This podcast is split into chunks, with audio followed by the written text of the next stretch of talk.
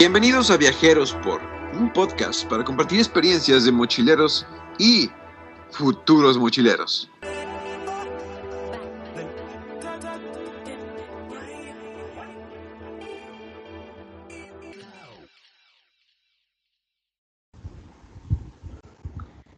Muy buenas noches, días, mañanas, de lo que sea, pero si se nos está escuchando, espero que se la esté pasando muy bien.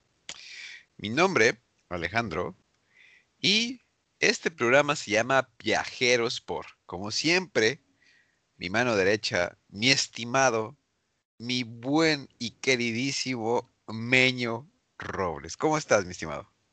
Muy bien, muy bien. Aquí disfrutando del podcast. Eso es, eso es todo. De este mes que tenemos, de esta dinámica que tenemos preparada hoy.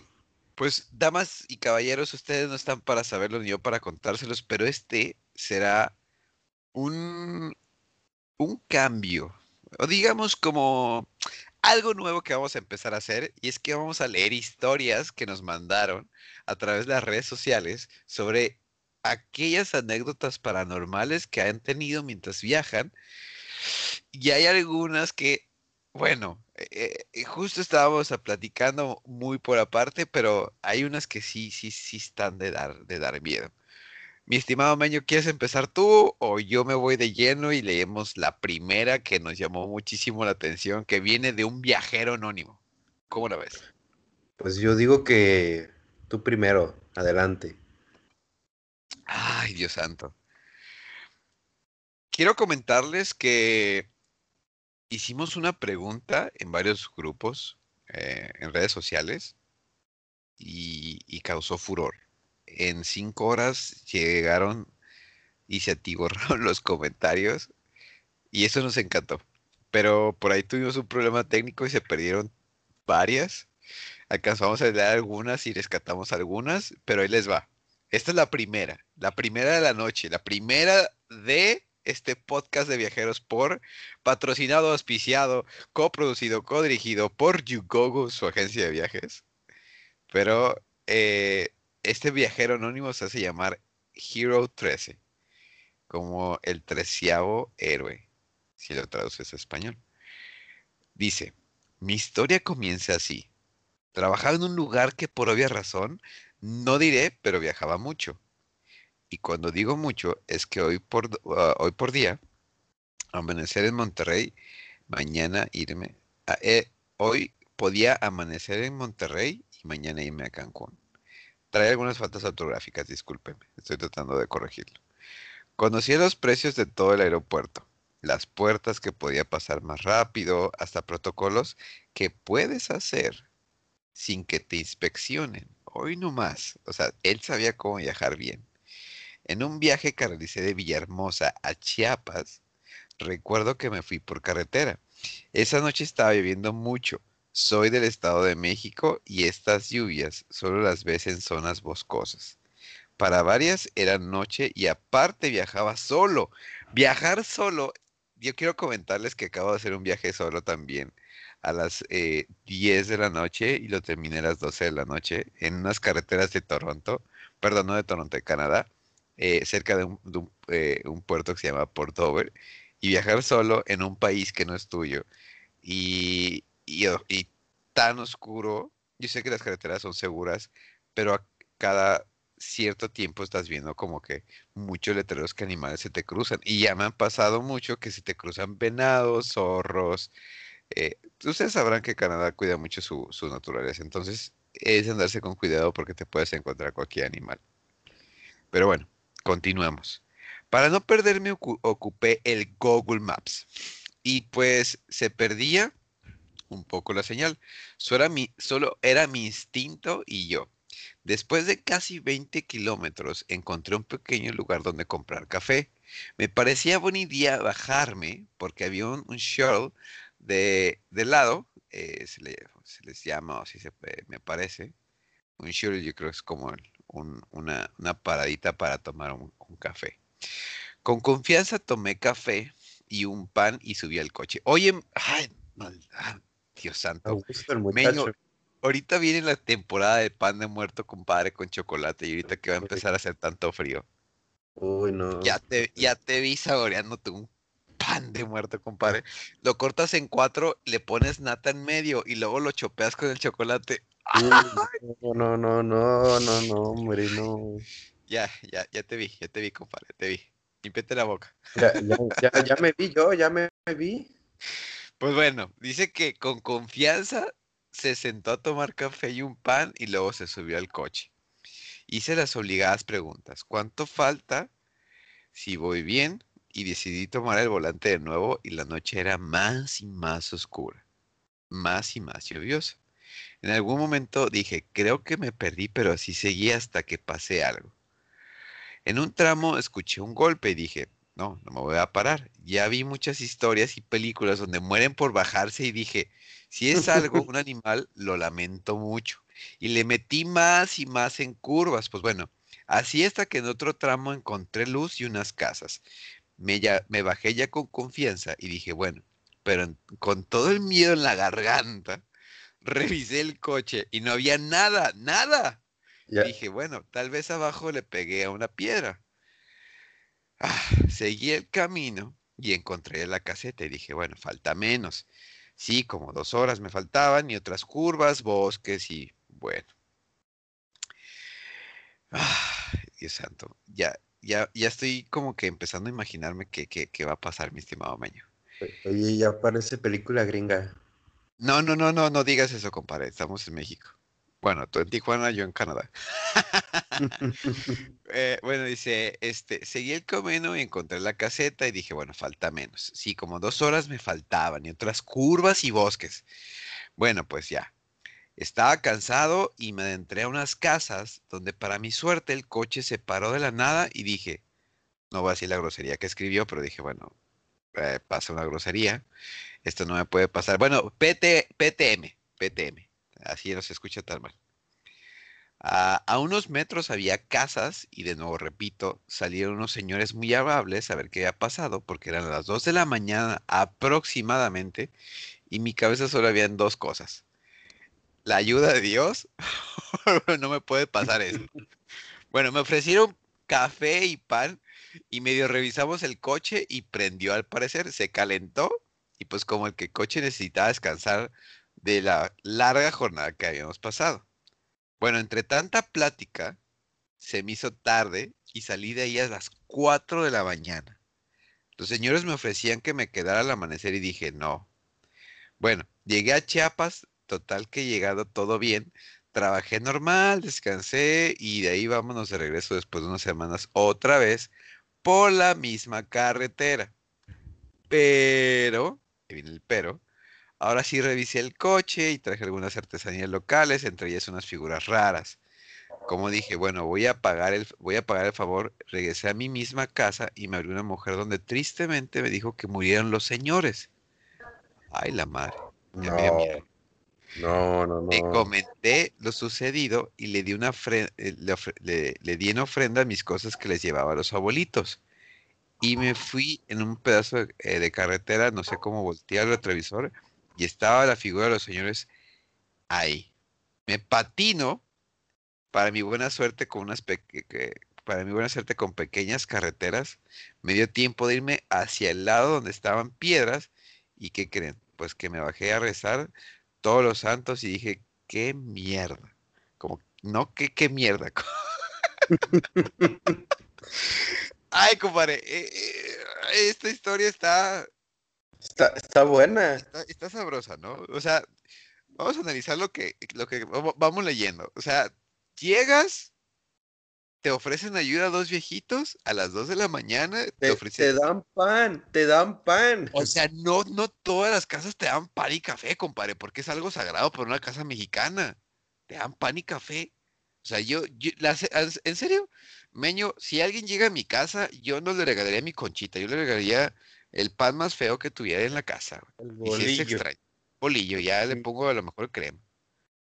Para que se sienta confortable, pero ya, hasta ahí. Mi, mi, mi panecito favorito nadie lo toca, compadre. Chance, mi familia, mi novia y mi mamá y nada más. Pero... pero... no sé, o sea, me imagino que eran los abuelitos fantasmas, no sé, la conchita. te, te vas y, y quieres dar las palabras de agradecimiento y ¡zas! Ya no están las personas ahí, ¿no? Y los ves por el espejo retrovisor cuando vas saliendo, compadre. Ay, no, no. Ah, bueno, continuamos. Ya se puso a rezar mi compadre y decía, bueno, yo ya sentía que me desvanecía y me dije, no, no, no, puede, no me pueden robar, etcétera. Es mi instinto guerrero, me estacioné bien y me bajé y sin señal dije, ¿qué hago? ¿Qué hago? No pasaban los coches hasta que pasó uno, una camioneta vieja de esos que se ocupan para transportar cerdos o fruta y me dijo, ¿qué pasó, joven?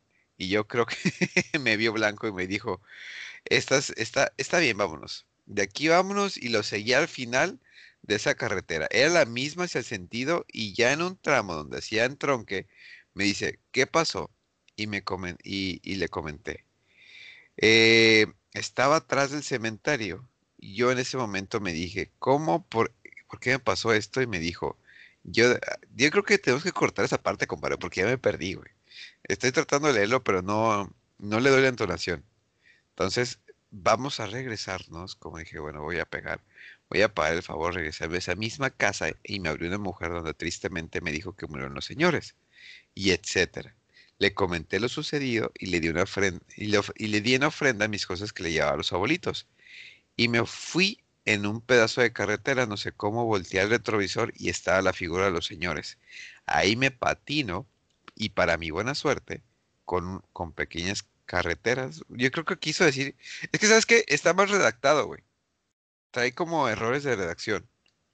Pero, pero está buena, está, está, está buena, Bueno, la verdad. de- de- vamos, deja, déjalo termino de leer. Eh, bien, y me bajé sin señal. Dijo que eh, ¿qué hago? No pasaban los coches hasta que pasó uno, una camioneta vieja de esas que se ocupaban para transportar cerdos o frutas. Y me dijo, ¿qué pasó, joven? Y yo, y yo creo me vio blanco y me dijo, estás, está bien, vámonos. De aquí vámonos. Y lo seguí al final de esa carretera. Era la misma hacia el sentido. Y ya entramos donde hacía entronque. Me dice, ¿qué pasó? Y me comenté. Y me dice, ¿sabe dónde estaba? Estaba atrás del cementerio. Yo en ese momento me dije, ¿cómo que por qué me pasó esto? Y me dijo, yo soy de aquí y siempre paso, pero lo que sí es que se escuchan cosas y para qué le miento, la gente es, es escéptica de eso. Y me dijo, tal vez los señores se despidieron. No, pues ni un bolillo o algo. Yo quería vomitar, se me salió el corazón. Pero eso, es- eso no es lo de miedo. Cuando llegué a México, en la noche corrí rápido, me metí al baño. Lo de miedo es que la artesanía que le dejé a la muchacha estaba de vuelta en el coche. Ahí es cuando me dije, a lo mejor no sé si se la di o si caí en la duda. Y le puse de todas las aguas benditas que tenía y dije al fin que el coche es de la empresa. Bueno, la artesanía la fui a dejar a la iglesia y el coche al mes se, lo se les descompuso.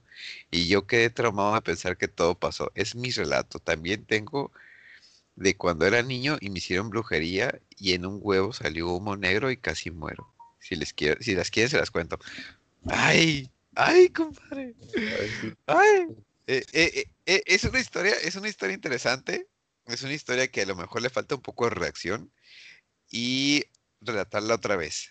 Eh, la voy a tratar de leer, pero la ya que la, ente- ya que la leí, la entendí un poco, eh, mejorarla, porque sí le hace falta como que Redacción, sí. una redacción, una redacción sana, ¿no? Que Bueno, quede.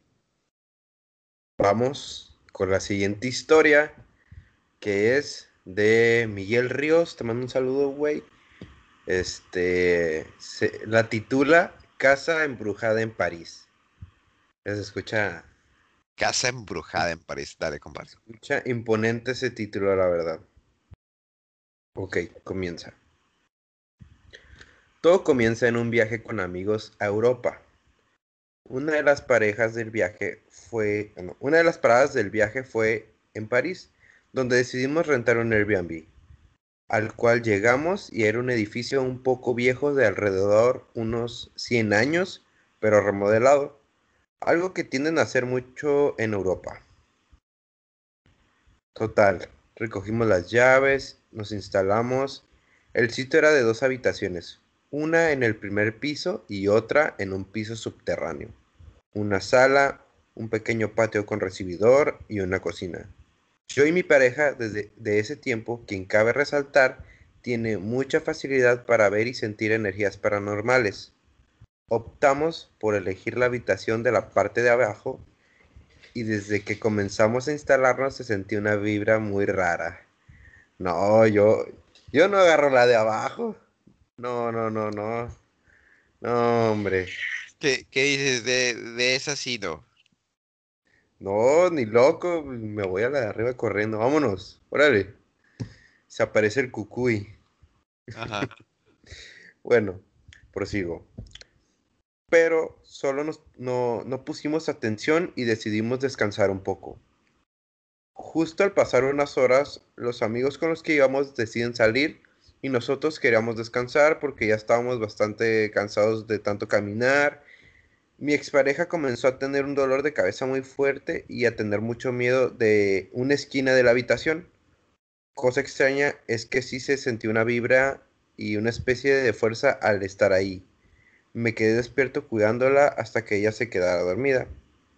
Esto fue durante el día. Al llegar la noche, decidimos irnos de peda con el resto de nuestros amigos. Lo extraño fue que al regresar, todas nuestras cosas estaban movidas, las maletas batidas y todo fuera de su lugar. Pero no hacía falta ni una sola, ni una sola cosa, la cual descartaba un robo. Eso nos dejó bastante preocupados, pero no encontrábamos alguna explicación. Esa misma madrugada se escuchaban pasos fuertes en el piso del, de arriba, al cual yo pensé se despertó alguien y fue por comida a la cocina. Total. En la mañana un amigo me dice, oye, un desmadre haciendo café, a lo cual yo le dije, nunca subí, así que le preguntamos al tercer amigo que estaba con nosotros y él dice lo mismo, yo jamás salí del cuarto, cuarto. Nos quedamos congelados y al ir a la cocina las cosas estaban movidas y había una mancha en el piso. No. Ay. No, espérate. Y el amigo que dormía en la sala, que era quien estaba donde los ruidos sucedieron, me dice que él vio a alguien y hasta le dijo, hey, no prendas la luz. hombre. Él pensó que era yo, así que nadie supo qué fue lo que vio mi amigo. La última noche no, no, logré dormir, dado que se escuchaban ruidos, te sentías intranquilo y poco logra y lo poco que lograba dormir eran pesadillas.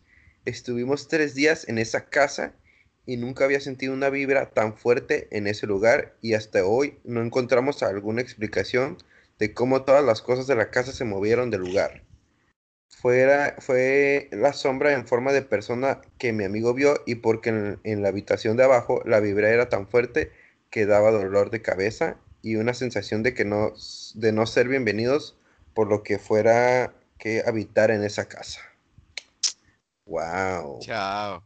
O sea, te, y, ¿te imaginas que, te, que, que, que estés tú haciendo tu viaje? Y a lo mejor es el viaje de tus sueños, ahorraste dos, tres años. Digo, porque bueno, te pega la paridad cambiaria y de repente, ¡zas! Llegas al hotel, te pasa esto, ¿qué dirías tú? Lo cuento en un podcast. Fue la mejor respuesta, compadre. Claro que sí. Claro que sí. Oye, pero sería bueno que, que tuviéramos a la persona que nos estuviera contando y relatando directamente ellos qué fue lo que les pasó, ¿no? El, el, que, que, hayan tenido este, pues esto, esto para, para contar, ¿no? Ay, chale. Yo, y fíjate que, que yo muchas veces, este, viajé en carretera cuando, bueno, eh, cuando iba a visitar a, mi novia, a mi familia, vivía como a cuatro horas en carretera, pero pues no iba todos los días, o sea, iba dos veces eh, por mes o una vez por mes. Y me acuerdo que en una de esas eh, yo viajaba por en las carreteras de San Luis, no, no la que conectaba, bueno, viajaba de Aguascalientes a Querétaro, no por la, no por la, autopista, viajaba por la libre, eh, por los pueblitos, me gustaba polerear.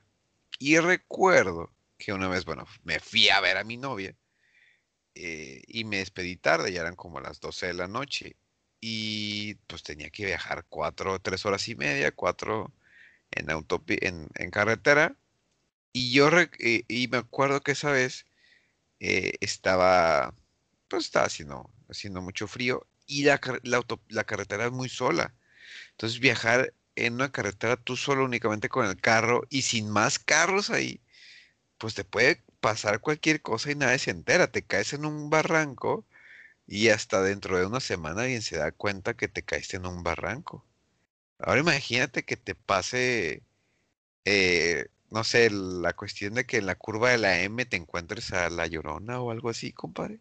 Me la llevo, me la atropello, no me paro, yo sigo.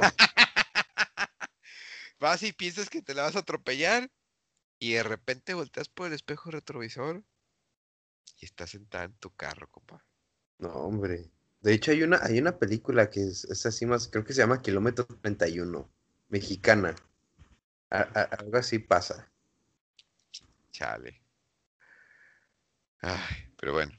A ver, esa es la segunda historia. La segunda historia contada en nuestros relatos de viajeros de ultratumba. Ok, esta es la tercera historia. Es de, nos escribe Jimena Pérez Fort y dice así. Hace cuatro años yo trabajaba en la Terminal 1 del aeropuerto de la Ciudad de México. ¡Ay! Hombre, ya, ya, Ese, está bueno, se, oye bueno, se oye bueno. Dale, dale. Y regularmente los baños que estaban más cerca siempre tenían mucha gente. Así que decidí subir a los baños de donde están todas las oficinas. Era viernes y ya eran más de las 7 pm. Así que a esa hora ya no, ya no hay gente de oficinas. Entré al baño y en cuanto terminé salí a lavarme las manos y empecé a escuchar un sollozo de una mujer. Decidí ignorarlo y seguí en el espejo, pero cada vez se escuchaba más fuerte y con más desesperación. Yo pregunté, ¿estás bien? Y nadie me contestó. Empecé a abrir todas las puertas de los baños. Ay, ya me perdí, espérame. Oh, no, no, no. Ok, aquí está. Empecé a abrir todas las puertas de los baños y cuando abrí la última no había nadie. Y justo en ese momento se dejó escuchar el llanto.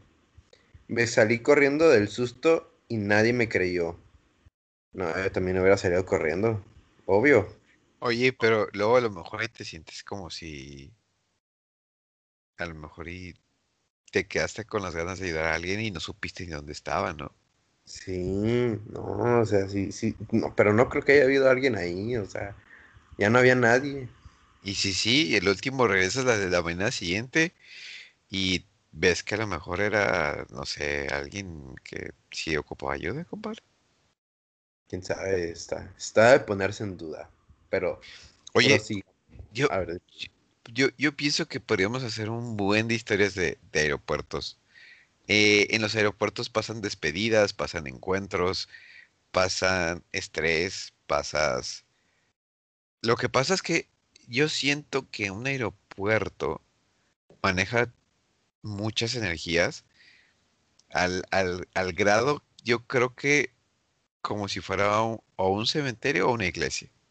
¿Por qué? Porque te imaginas que a lo mejor, porque me llegó a pasar a mí, ¿no? Despedirme de alguien que empecé a a querer muchísimo y, dices, bueno, lo piensas porque ya hace dos años, no, sí, ya casi hace dos años, ya, ya no la veo en persona, a lo mejor la sigo por redes sociales, pero la dejaste de ver en un aeropuerto y fue la última parte donde la viste y dejas ahí tus energías, ¿no?